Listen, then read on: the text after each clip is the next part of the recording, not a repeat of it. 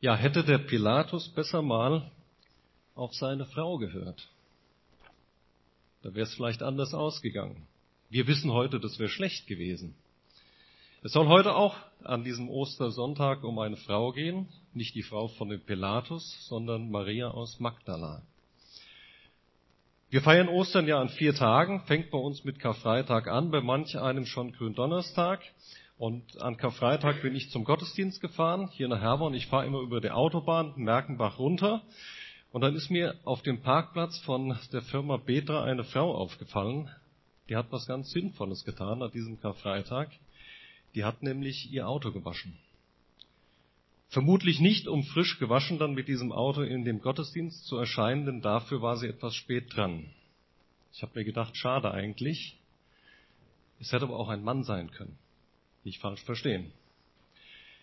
Die Stadt Herborn ist ja eine Stadt mit der Hohen Schule, theologische Ausbildungsstätte, die Stadt der Piscatorbibel.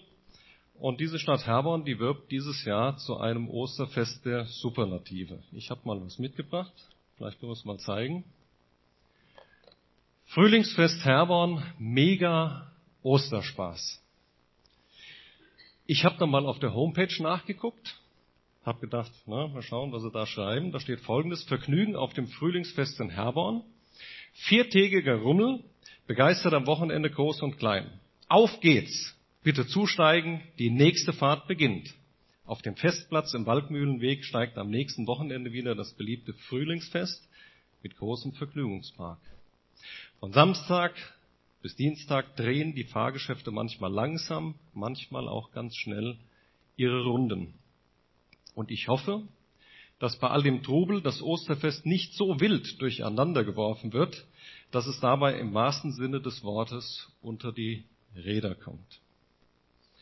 Als ich die Werbung das erste Mal gelesen habe oder gesehen habe, dachte ich, da ist doch bestimmt ein Druckfehler. Der 20. das kann doch gar nicht sein.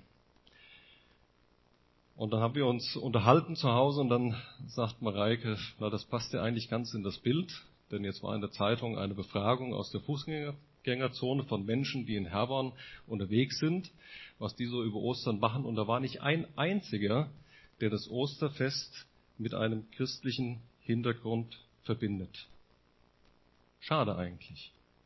Ostern ohne den auferstandenen Jesus, Ostern ohne die Erlösung durch seinen Tod.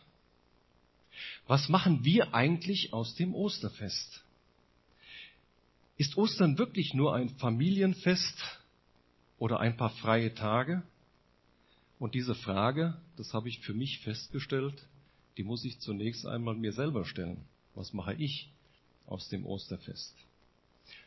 Weltweit feiern wir das Osterfest mit über zwei Milliarden Christen. Also zunächst mal nominal. Und die Frage ist ja, wie ist denn der Zustand der Christen weltweit? Wie christlich ist Deutschland? Wie christlich ist unser christlicher oder frommer Land-Dill-Kreis? Wie viele feiern überhaupt noch Ostern als christliches Fest?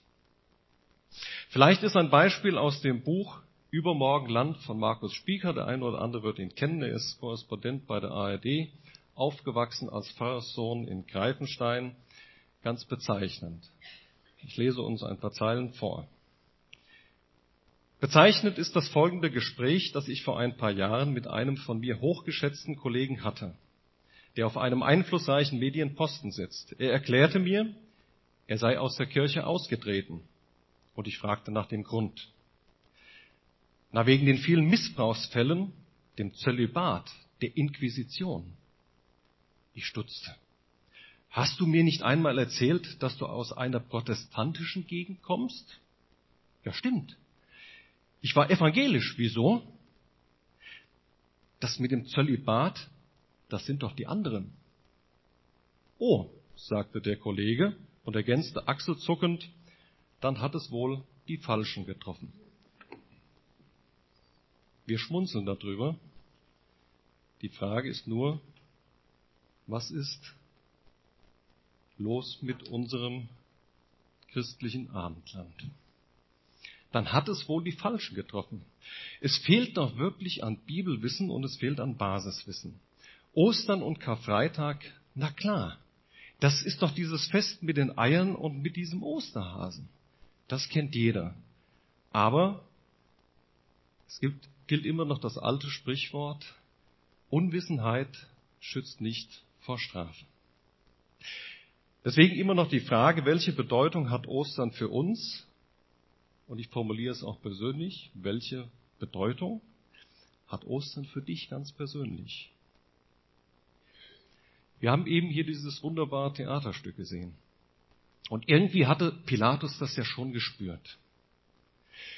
Dieser Jesus, der ist anders. Der ist ganz anders als die üblichen Straftäter, die ich zu verurteilen hatte. So hatte Pilatus gedacht. Hier trifft es nicht den Richtigen. Er hatte gemerkt, dass er bei der Verurteilung mit Jesus den Falschen trifft. Jesus ist ein König. König der Juden. Er hat es sogar über das Kreuz in einem kleinen äh, ja, Holz drüber schreiben lassen. Jesus Christus, König der Juden. Er hatte mit Jesus gesprochen und Jesus hatte ihm gesagt, ja, ich bin ein König, aber ich bin ein anderer König. Mein Königreich ist ein Königreich, das kannst du dir, Pilatus, in deinem Weltbild überhaupt nicht vorstellen.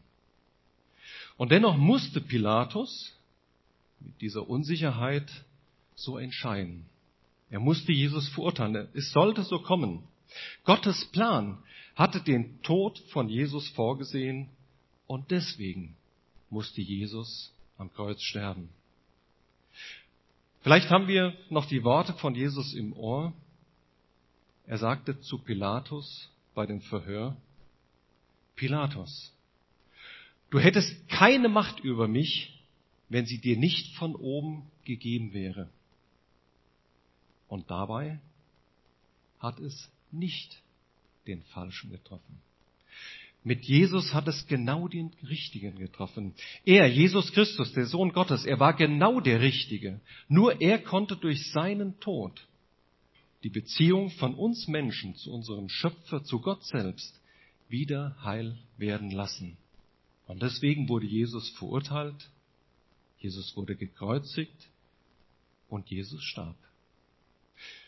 Der tote Körper von Jesus wurde vom Kreuz dann weggenommen und in ein Felsengrab gelegt. So wird uns das Geschehen am Karfreitag berichtet. Und alle vier Evangelien berichten das, Evangelien berichten das Gleiche. Zwei Tage später, wir sind heute zwei Tage nach dem Karfreitag am Ostermorgen, da war es anders in der Stadt. Da war es still, erschreckend still geworden. Es war traurig und es lag eine andere Atmosphäre über Jerusalem. Und in dieser Atmosphäre spricht unser Text. Johannes 20, die Verse 11 bis 18. Ich lese uns den Text vor. Maria stand weinend draußen vor dem Grab und während sie weinte, beugte sie sich vor und schaute hinein. Da sah sie zwei weiß gekleidete Engel sitzen, einen am Kopf und einen am Fußende der Stelle, an der der Leichnam von Jesus gelegen hatte. Warum weinst du? fragten die Engel. Weil sie meinen Herrn weggenommen haben, erwiderte sie, und ich nicht weiß, wo sie ihn hingelegt haben. Sie blickte über ihre Schulter und sah jemanden hinter sich stehen. Es war Jesus, aber sie erkannte ihn nicht. Warum weinst du? fragte sie Jesus. Wen suchst du?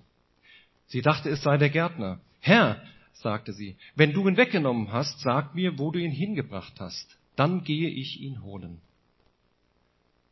Maria, sagte Jesus. Sie drehte sich um zu ihm und rief aus, Meister. Berühre mich nicht, sagte Jesus, denn ich bin noch nicht zum Vater aufgefahren. Aber geh zu meinen Brüdern und sage ihnen, dass ich zu meinem Vater und zu eurem Vater, zu meinem Gott und zu eurem Gott auffahre. Maria Magdalena fand die Jünger und erzählte ihnen, ich habe den Herrn gesehen. Dann berichtete sie, was er ihr aufgetragen hatte. Was ist die Osterbotschaft aus diesem Bibeltext? Die Osterbotschaft steht in Vers 17.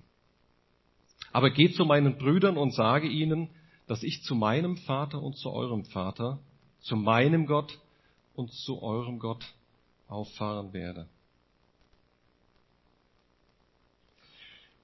Dieser Bericht von der Auferstehung, der hat einige Parallelen zu einer uns sehr bekannten Geschichte aus dem Neuen Testament. Die steht in Johannes 10. Dort berichtet Jesus oder vergleicht sein Verhältnis zu seinen Nachfolgern, wie der Hirte das Verhältnis zu seinen Schafen hat. Meine Schafe hören auf meine Stimme. Ich kenne sie und sie folgen mir. Das ist das, was am Ostersonntag am Grab oder in diesem Grab in Jerusalem passiert. Das sind Jesus und Maria. Ich kenne sie und sie folgen mir. So hat es Jesus seinen Jüngern gesagt. Jesus kommt zu Maria in das Felsengrab und spricht sie persönlich an. Warum? Weil er sie persönlich kennt. Jesus zeigt sich als Auferstandener und gibt den Frauen am Grab zusammen mit Maria die Hoffnung zurück. Die Hoffnung, die sie verloren hatten. Er kennt auch als Auferstandener immer noch seine Jünger. Und er kennt sie ganz persönlich. Und das gibt den Frauen Hoffnung, das gibt Maria Hoffnung und es macht uns Hoffnung, dass der auferstandene Jesus dich persönlich kennt. Und dann redet er Maria mit ihrem Namen an. Ganz einfach. Maria.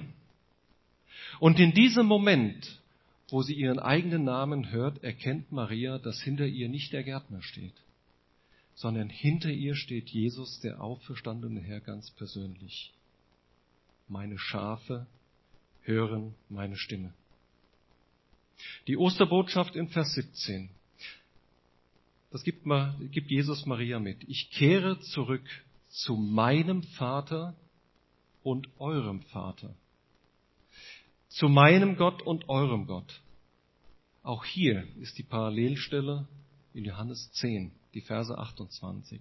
Da hat Jesus seinen Jüngern vor der Kreuzigung gesagt, ich schenke ihnen das ewige Leben und sie werden niemals umkommen. Niemand wird sie mir entreißen, denn mein Vater hat sie mir gegeben. Und er ist mächtiger als alle anderen und niemand kann sie aus der Hand des Vaters reißen. Der Vater und ich sind eins. Das ist die Osterbotschaft für Herborn, für uns und für die ganze Welt. Ostern heißt, es gibt einen Gott, der uns Menschen ganz nah sein möchte. Es gibt für dich persönlich und für jeden Menschen auf dieser wunderbaren Welt die Möglichkeit, mit Gott in Kontakt zu treten und Gott persönlich zu begegnen. Es gibt seit Ostern die Möglichkeit für jeden Menschen ein geklärtes Verhältnis mit seinem Gott mit seinem Schöpfer zu bekommen. Und dann ist Gott dein Gott. Und dann ist Gott Vater dein Vater. Das ist die Osterbotschaft. Wer sagt es denn den Menschen in Herborn? Wer? Wenn nicht wir. Woher weiß ich, dass Jesus in meiner Nähe ist? Das ist ein Geheimnis. Darin liegt ein Geheimnis, das wir nicht mit unseren Worten einfach erklären können. Das muss man irgendwie erfahren. Aber es gibt ein Kennzeichen. Und das ist ganz sicher. Wenn Jesus in deine Gegenwart kommt, dann weißt du das. Das kann man nicht erklären, das kann man nur selber erleben oder kann berichten, Glauben schenken. Und es ist erstaunlich, dass Menschen aus der islamischen Welt, Muslime, Berichte erzählen können, die haben vorher noch nie von Jesus gehört und haben nachts einen Traum gehabt und Jesus ist ihnen begegnet. Und das Geheimnis liegt darin, sie wussten, es ist Jesus. Wenn Jesus in unsere Gegenwart tritt, ist eines sicher, wir erkennen ihn und er kennt uns. Die Maria aus Magdala ist eine ganz besondere Person. Sie wird in allen vier Evangelien benannt, genannt und alle vier berichten davon, dass sie die erste Person ist, die Jesus als Auferstandenen sieht. Sie ist die erste Zeugin. Und deswegen ist es gut, dass wir auch mal nochmal reinschauen, was können wir von Maria aus Magdala lernen? Was hat sie richtig gemacht? Als erstes, Maria suchte die Nähe zu Gott. Maria aus Magdala ist in Jerusalem und erlebt die Kreuzigung von Jesus mit. Sie ist die ganze Zeit mit dabei. Im Matthäus-Evangelium, im ähm, Markus und im Lukas wird davon berichtet, dass sie sogar so lange mit anderen Frauen bei der Kreuzigung dabei war, dass sie mitverfolgt hat, hinterhergelaufen ist, als Jesus vom Kreuz runtergenommen wurde. Er wurde weggetragen und in ein Felsengrab gelegt. Und sie wusste genau, wo sie hingehen musste, um Jesus zu begegnen, um in seiner Nähe zu sein am Ostermorgen. Und dann steht sie früh am Morgen auf und will Jesus einsalben. Sie hatten Öle vorbereitet. Sie sucht also am Ostermorgen bewusst die Nähe Gottes. Sie hat da in dem ersten Schritt viel richtig gemacht. Das zweite, sie ist furchtlos. Die Situation in Jerusalem war ja etwas anders wie heute Morgen. Wir können hier locker sitzen und oder aufstehen und Lieder singen. Das war in Jerusalem anders die Stimmung, die war angeheizt. Die ganze Stadt, die war voller Aggression. Da waren viele Menschen, da waren ganz viele Soldaten. Und wir können es vielleicht vergleichen, wenn wir versuchen, uns vorzustellen, Fernsehbilder, Berichte aus Jerusalem, wenn dort Straßenkämpfe sind mit Palästinensern. Da ist so eine aufgeheizte Stimmung, wo wir sagen, wir sind froh, wenn wir das vom Fernsehen aus betrachten, aber nicht mittendrin sind. Aber Maria war mittendrin. Und dennoch bleibt sie bei Jesus furchtlos, um zu verstehen, welche Spannung in der Stadt war. Petrus hatte Angst. Petrus hatte es nicht ausgehalten, diese Spannung, und Petrus verleugnete Jesus. Die Frau Maria bezeichnend nicht. Das dritte. Maria hat eine Leidenschaft entwickelt. Maria ist zielstrebig. Ihr Herz brennt einfach für Jesus.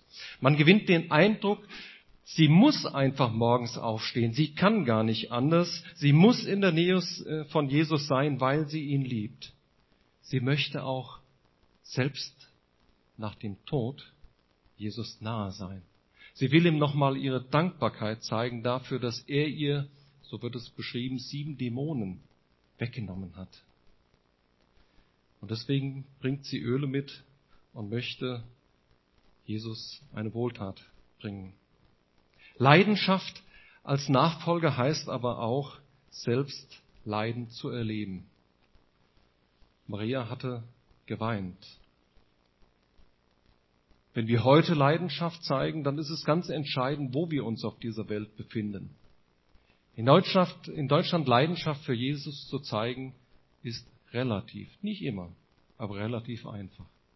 Es gibt leider viele Länder auf dieser Welt. Da bedeutet Leidenschaft für Jesus ein Todesurteil. Und wir sollten daran denken, dass von diesen zwei Milliarden Menschen, von denen vielleicht ein Zehntel heute Morgen im Gottesdienst sitzt, dass viele von denen leiden müssen und Angst haben müssen, entdeckt zu werden, weil sie in der Nähe von Jesus sein wollen. Diese Leidenschaft, äh, ein bisschen davon würde uns manchmal helfen. Ein viertes. Mit dem Unerwarteten rechnen. Eigentlich macht Maria schon den Fehler mit dem Aufstehen. Sie ist nämlich viel zu früh. Sie hat ja am Abend vorher gesehen, das Felsengrab, das wird verschlossen mit einem riesigen Stein. Also, menschlicher Gedanke, sie kommt ja gar nicht zu Jesus. Das Grab ist verschlossen. Warum geht sie los? Getrieben von dem Gedanken, von der Leidenschaft, ich muss dahin, hat sie das Unerwartete erwartet. Und siehe da, der Stein war weggerollt. Wenn wir von Maria lernen wollen, dann dürfen wir auch lernen, manchmal mutig das Unerwartete zu erwarten und mit dem Unerwarteten zu rechnen. Leidenschaft und Sehnsucht, ist das nicht das Gleiche? Ich glaube, das ist ein bisschen was anderes. Die Sehnsucht von Maria wird darin ausgedrückt, dass sie weint. Das geht ganz innen, in das Menschliche, in das Psychische. Warum weinst du? Und sie sagt, weil sie meinen Herrn weggenommen haben. Maria ist zielstrebig. und hat eine tiefe Sehnsucht, von der wird sie angetrieben. Und deshalb macht sie sich sehr früh auf den Weg. Und ich wünsche uns, dass wir wieder neu eine Sehnsucht entwickeln. Eine Sehnsucht, dass wir Gottes Nähe spüren. Das sechste, offen sein für Neues. Maria nimmt sehr bewusst wahr, was um sie herum passiert. Sie nimmt die Engel wahr und dann Jesus. Es wird in Matthäus berichtet, dass Petrus auch mit auf dem Weg war, hatte kurz ins Grab reingeschaut, ist dann wieder weggegangen, weil nichts zu sehen war. Vielleicht war schon ein Engel drin. Wenn ja, Maria hat ihn wahrgenommen. Und in unserem Text steht dann hier ein wunderbares Detail. Ich weiß nicht, ob euch das eben beim Vorlesen aufgefallen ist. In Vers 14 steht, als sie bemerkt, dass hinter ihr jemand steht, sie blickte über ihre Schulter zurück und sah hinter sich jemanden stehen. Sie blickte kurz über die Schulter zurück. Vers 16 beschreibt es dann anders. Da heißt es dann, sie drehte sich rum und rief Meister. Merken wir den Unterschied? Ich habe so manchmal das Gefühl, wir kriegen ganz viel mit heute. Und wir schauen nach links und rechts und drehen uns mal schnell um und dann wieder nach vorne und nach hinten und wir wollen ja irgendwie alles mitbekommen. Wann nehmen wir uns mal die Zeit, uns auf etwas zu konzentrieren? Wann nehmen wir uns mal die Zeit, uns wirklich rumzudrehen und hinzuschauen, was los ist? Und wann nehmen wir uns mal die Zeit, dass Gott uns begegnen kann? Wir brauchen Ruhe, damit wir seine Stimme hören. Für Maria war es das eine Wort. Maria. Sie drehte sich um zu Jesus und sie hat ihn dann auch gesehen. Ich bin fest davon überzeugt, Jesus möchte auch zu uns heute noch reden. Wann drehen wir uns um zu ihm? Sind wir offen für die Bewegung?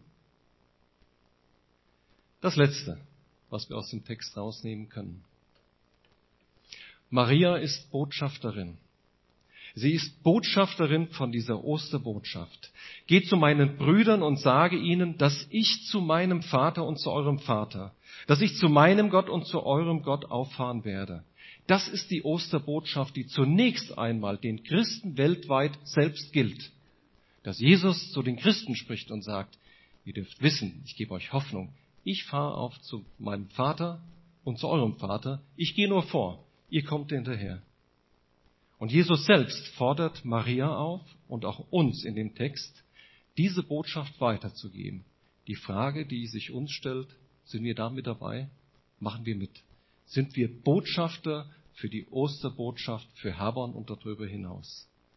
Dieser Frage möchte ich euch gesegnete Ostern wünschen. Amen.